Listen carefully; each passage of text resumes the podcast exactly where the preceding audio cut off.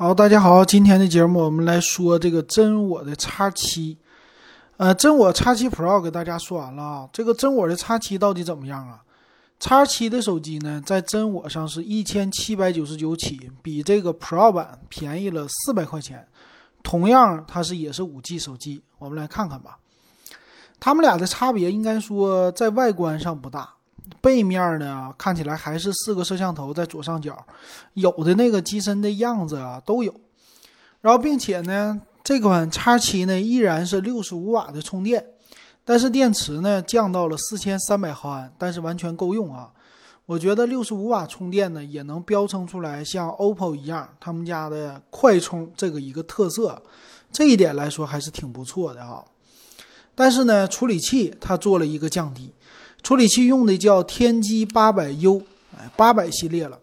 其实啊，老金对于 MTK 的天玑系列并不是特别的了解，因为大家呀发现的话，就最近的半年，他们家的天玑系列才起来的，是吧？呃，之前的话大家都不怎么关注了，所以他们家你看啊，天玑的七二零、八百、八二零、一千加，那这几个是具有比较大的一个特色的。怎么说呢？对标的吧，和他们的同系列的是不一样的。你可以给它降一个级别，就是他们家的天玑八百对标应该骁龙七系列，天玑七百对标的骁龙的六或者四系列，就这样的，你这种的感觉哈。天玑一千对的就是骁龙的八系列，那这个天玑八百 U 呢，用的是七纳米的工艺，说跑分猛啊，但是一会儿我们看看它这个官方能不能介绍。它的详细的参数啊，然后背面的摄像头呢没有任何变化，主摄是六千四百万，超广角八百万，两个微距镜头，嗯，这个还是保留了一定的水准的哈。然后前置的摄像头我们看看啊，前置 Pro 版是三千两百万，然后这个版本呢我看看啊，这个版本还没有介绍，一会儿我说。屏幕呢有一些缩水，屏幕是六点四英寸 AMOLED 屏，啊，也是三星的，一百八十赫兹的采样，但是没有说一百二十赫兹的刷新率，所以屏幕有一点点的降低。再来呢，其他方面它没有什么介绍了，我看详细参数吧。详细参数呢，前置的摄像头没有任何变化，三千两百万像素，说这个机型啊，在前后摄像头没变化的。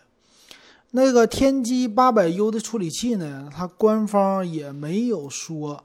那我们来查一下吧，老金给大家查一下，看看它的，呃，到底是配置怎么样啊？在百度百科里，这个 U 呢是今年刚推出的新 U，说是八月十八号推出的。它这个 U 呢是两个二点四 G 的 A 七六大核，六个 A 五五的小核啊。那这个看起来应该就是。中级的一个系列吧，就是在两千骁龙系列，也就是两千这价位啊，和麒麟系列非常像。麒麟的我记得是九九九八五吧，麒麟的九八五非常的像啊，两个大的 A 七六的核心，但是呢，它采用的内存呢和存储。这稍微弱一些的内存是 LPDDR4X，存储最高用到 UFS 2.2，但是一般也就是 UFS 2.1。那这个核心呢，还有 GPU 啊，GPU 是 G57 的一个 GPU，算是新的。其实这个处理器呢，怎么说呀？它采用的都是最新的一个技术。当然了，大核不是那么特别的新哈，但是技术方面还算是新。但你别忘了，MTK 家的一个特色，主打应该是拍照。网络方面呢，他们家是没有和骁龙可比性的。骁龙的网速确实是比较快的哈。然后 AI 方面呢，是打不过麒麟。他们家主要就是跑分儿，哎，参数跑分儿这个比较强，哎，这是他们家特色。呃，存储方面呢，这个手机啊，X 七是六个 G 内存起，六 G、八 G，存储的话一百二十八 G，哎，用的是 UFS 二点一的存储。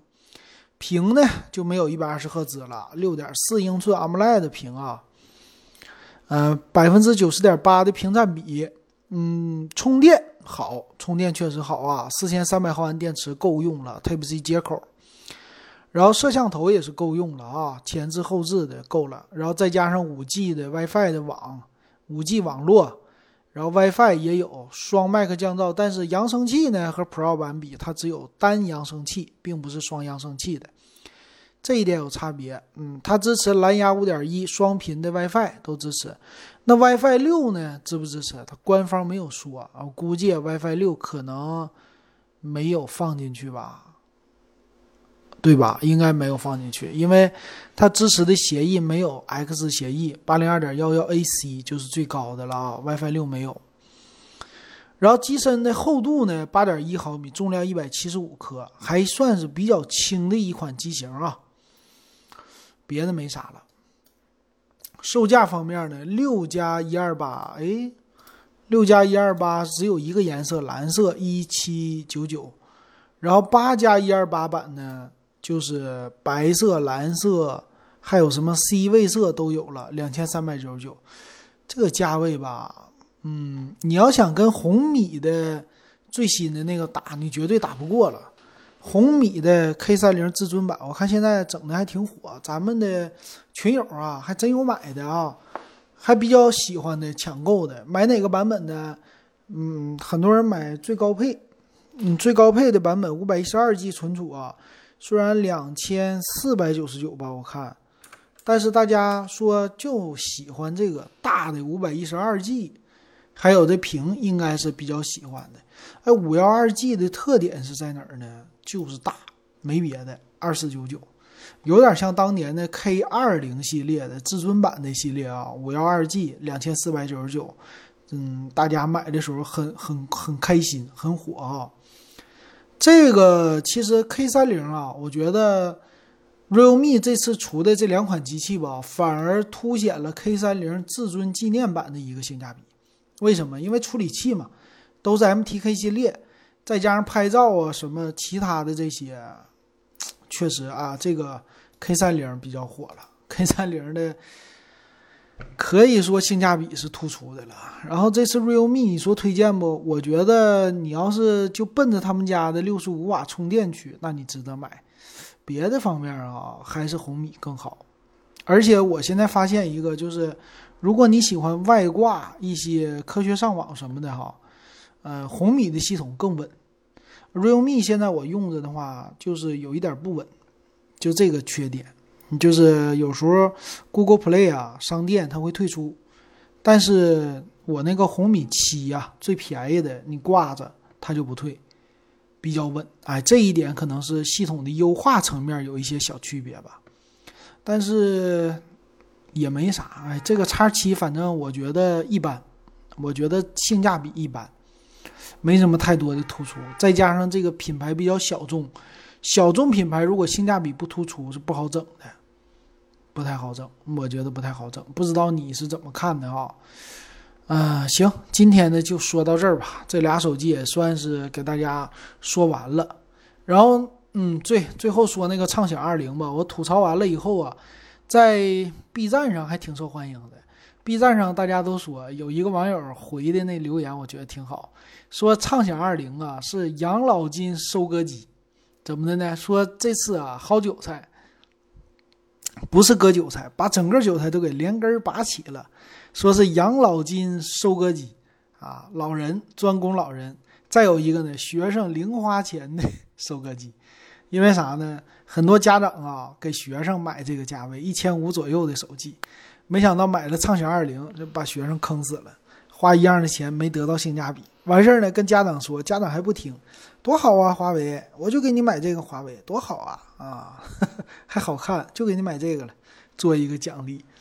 所以说，B 站的很多学生们反应还是挺强烈的啊，我觉得挺有意思，大家没事可以去逛逛。行，今天就说到这儿吧，感谢大家的收听。